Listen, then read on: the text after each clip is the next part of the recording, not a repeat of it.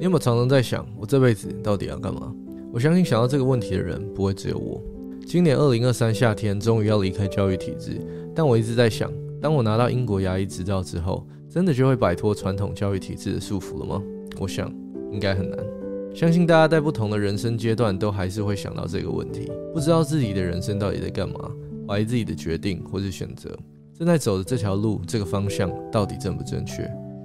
我们同事之间就常常在讨论，我们接下来的二三十年真的会一直当牙医下去吗？整个世代正在飞快地改变着，我们有没有可能转换跑道，去追寻自己的梦想或是其他兴趣和热忱呢？牙医师这个身份对我的人生到底又提供了多少价值呢？每当这种时候，以上种种的问题和自我怀疑，不但会让你感到更无助、慌乱，有时候还会让你对你的未来感到更加迷茫。希望今天能够借由这支影片来提醒大家，一定要注意自己的身心健康，同时也跟大家分享一下我自己觉得有帮助到我的三个思考方向。Alright，这三个思考方向呢，做了这些练习，当你写出来之后，相信我，你一定会有一些新的想法，可能还会找到一些新的动力。这些并不是一次性的练习哦，如果养成习惯的话，每次的思考会越来越清晰。那第一个思考方向呢，就是想一想，你最快乐跟最有成就感的时候，是因为你做了哪些事情而得到这些感觉，那些觉得生活很美好、人生充满意义的一些 moments。对于我来说，我在帮助病患解决他们的问题之后，他们对我的感谢，对我露出笑容的时候，会让我觉得非常的开心，也非常的有成就感。然后我也发现，借由影片的分享自己的亲身经历，而带给别人动力跟启发的时候，这种 moment 也会让我觉得非常的满足。在我六年前刚开始做影片的时候，我有一系列比较心灵鸡汤的分享。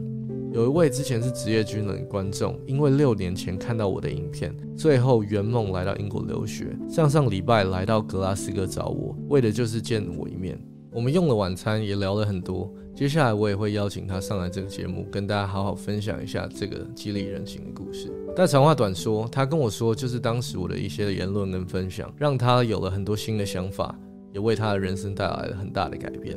那当我听到这些故事的时候呢，我是非常的感动，也非常的满足。这种时候我感到非常的快乐，因为我的人生很有意义。也就是这些故事让我有继续做影片的动力，所以我才决定继续把做影片这件事情规划在我的人生计划当中，也决定今年不再浪费我身边很棒的资源，继续提供给大家更多的价值。除了快乐和成就感之外，我也会去想想，我平常有没有在做哪件事的时候，每次做的时候都有非常非常多的阻力去阻止我做这件事情。那我会先思考有没有方法可以移除这些阻力，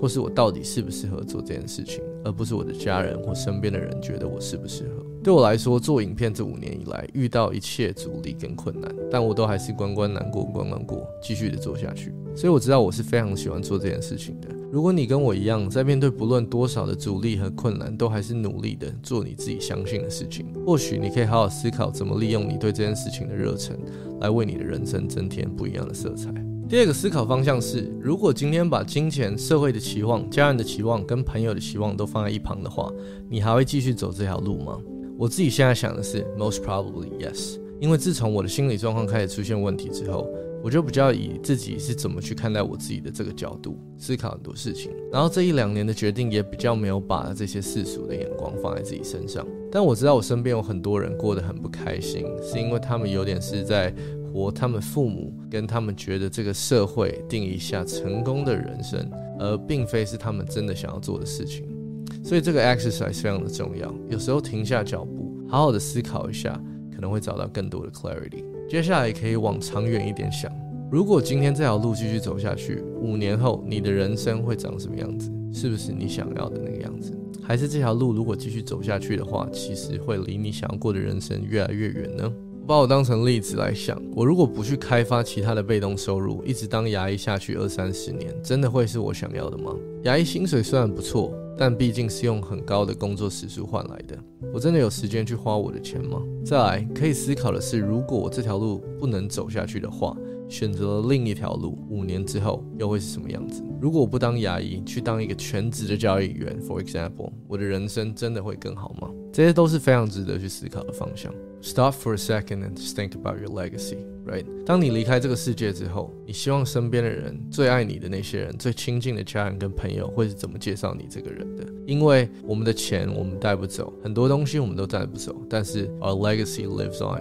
所以分成两个部分来想，一个是你的待人处事，一个是你的成就。你希望留下什么给这个世界？可以是一个永不放弃的精神，或是一个可以激励人心的小故事。当你开始在思考这些问题的时候，这边要注意的不是要说去在乎别人的眼光，或是活在别人的期望下。这个练习完完全全是你希望这些爱你的人，你最亲的这些人，他们会是怎么想你，跟怎么跟别人介绍你。All right, on a serious note，想这些事情的时候，一定要把它写下来。最后，我真心建议大家，journaling is so powerful。我以前都觉得很麻烦，然后或是不愿意把它写下来，就觉得没有这个习惯很怪。但是同时也是担心，如果写下来这本 journal 如果用丢了，不是大家都知道我的心里的内心世界了吗？那目前我只有想到好好的保管好，或者锁在保险箱内。如果你们有什么好的方法，呃，也可以分享在底下留言让我知道。但是如果一直担心这件事情而不去把这些心事跟想法写下来的话，我觉得是我们自己的损失